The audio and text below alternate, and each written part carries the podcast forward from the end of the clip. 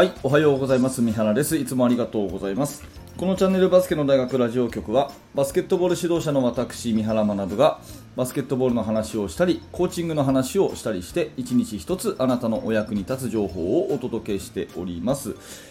えー本日は9月の24日金曜日ですね。皆様いかがお過ごしでしょうか、えー今日のテーマはですねアシストのアシストができると強いよねというようなテーマなんですけれども、えー目に見えないね数字に現れないそういう、え立役者的なプレーができるとすごくチームは強くなるなっていうふうに思っているんですね、え少し前段階からお話をさせてください、えちょっと宣伝になっちゃうんですけれども私、え最近本を書きましてえーバスケットボール勝つための最新セットプレー88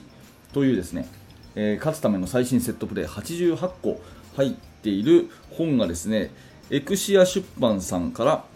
発売されました。ね、ありがとうございます。えーまあ、これ紙の本ですね。あの電子書籍の方も私たくさん出してるんですが、今回は、えー紙の本ということで、えー、Twitter とか Facebook とかではシェアさせてもらったんですけど、えーつい先日、え昨日かな？あの発売になったということで書店に並んでいると思います、えー表紙の帯にはですね町田瑠唯選手あの東京オリンピック大活躍のね、えー全日本のポイントガード町田瑠唯選手が推薦ということで、えーお写真が入っていてですね、あのまあ、今回この本を書かれたのは、えー流通経済大学の、あの教授の小谷先生とですねそれから日本バスケットボール協会の技術委員長の東野智也さん私のね大先輩ですが東野さんと2人が、まあ、メインで書かれていてでいろんな人が協調っていう形でね、えー原稿を寄せ合って作ったまあ、本なんですね、えーその名の通りいろんなセットプレーが、まあ、88個あるということなんですが、まあ、私、三原学は NBA のですね、まあ、一番美味しいところですよ。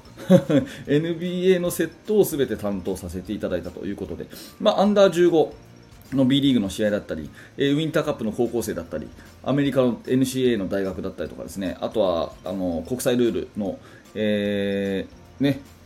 国際大会の試合だったりいろいろなカテゴリーで試合があるんですがそれの中の私は NBA のセットを全て書いたということになります。サイドのスローインエンドのスローインそれから、えーセットオフェンスとかですね。でいろんなコラム、まあ、小谷先生とか東野さんがコラム書いてたりとかですね、えーいろんな本当にギュッと詰まった、うん、辞書的なですね辞典的な、ね、困った時にこれを引いてあこういうオフェンスあるなみたいな風に見ていただけるそういう、まあ、素敵な本じゃないかなと思うので、えーこのラジオを聴いているような、ね、研究熱心なあなたにはぜひ、えー手に取っていただきたいなという本でございます。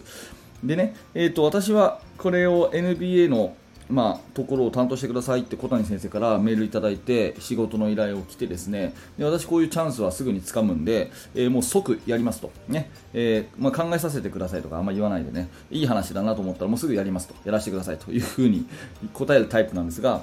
まあ、そこから結構大変で、えー過去2、3年の NBA のビデオクリップをたくさん仕事の合間にね、えー自分の仕事が終わった後に、えー朝早く起きてとか夜遅くとか見てですね、えーでこのプレーいいな、このプレーいいなっていうのをたくさんいくつだろう30個ぐらいかな30個ぐらい上げて原稿にしてですねえー図と文字と、ね、動画のクリップとを小谷先生に送ってで小谷先生がこれ使おうって言ったえーのが10個ぐらい載ってるんですかね、えーなんですね。で結構その分析は楽しかったんですけど結構大変な、うん作業で、えーいろんなプレーをこう、まあ、分析して図にするわけですからね、えーそれをやるのは大変な作業だったんですがその中で気づいたことは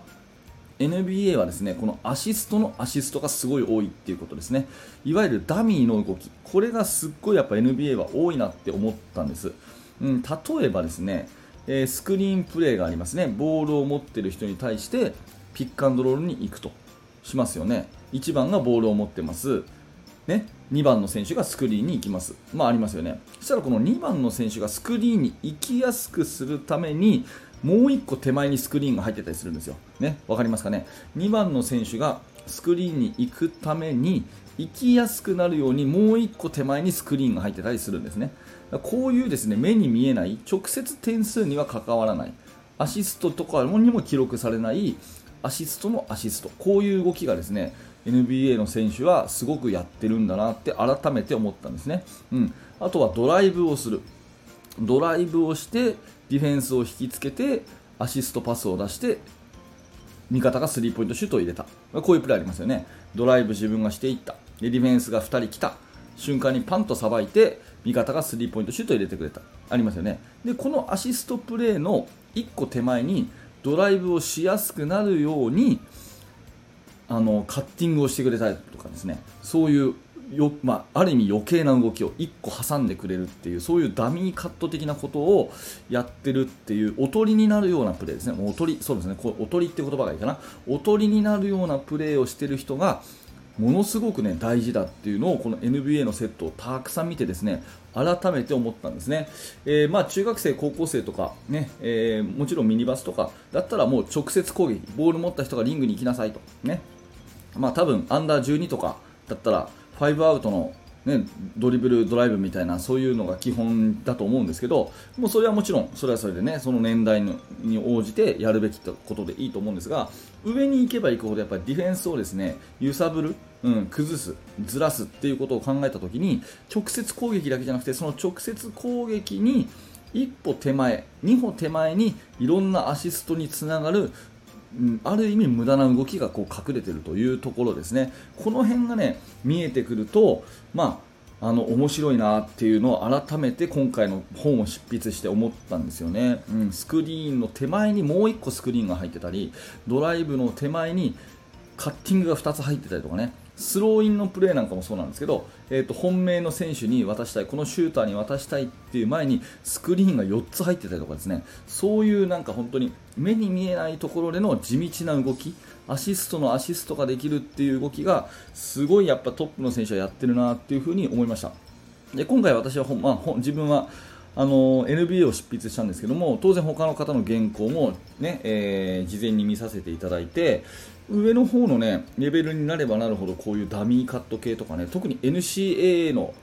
うん、セットはそういうのが多いですね、うん、だからそういうのって、まあ、発想としてコーチが持っておくだけでも随分違うかなというふに思いますし、うんまあ、コーチングの現場でいうとね、えー、そういう選手が何気なくやったプレーアシストのアシストつながってる、ね、そういうつながりを持たせたおとりになったようなプレーを見抜いてねそれナイスプレーだよって褒めてあげられるコーチになると素敵ですよね。やっぱりそういうところを選手は頑張ると思うので、まあ、そんなね目に見えない直接アシストじゃない直接シュートじゃないけどもその1個手前、2個手前に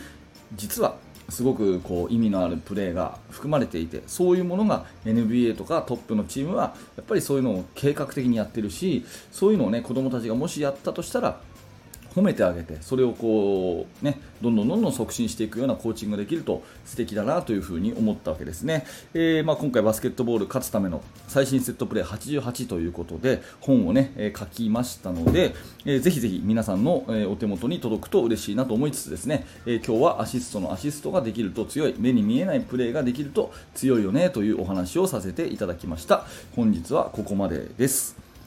はい、ありがとうございました。えー、ということでですね、あのー、いつもバスケの大学ラジオ局はバスケットボールの話を毎朝しておりますので、えー、面白かった、興味が持てたという方がいらっしゃいましたら、えー、ぜひですね、YouTube のチャンネル登録、また、えー、スタンド FM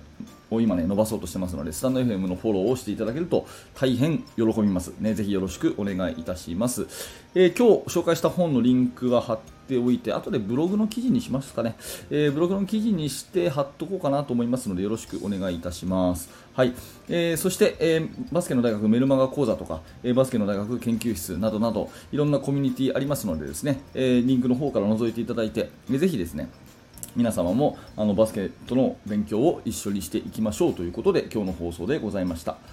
はい、最後までありがとうございました。三原学でした。それではまた。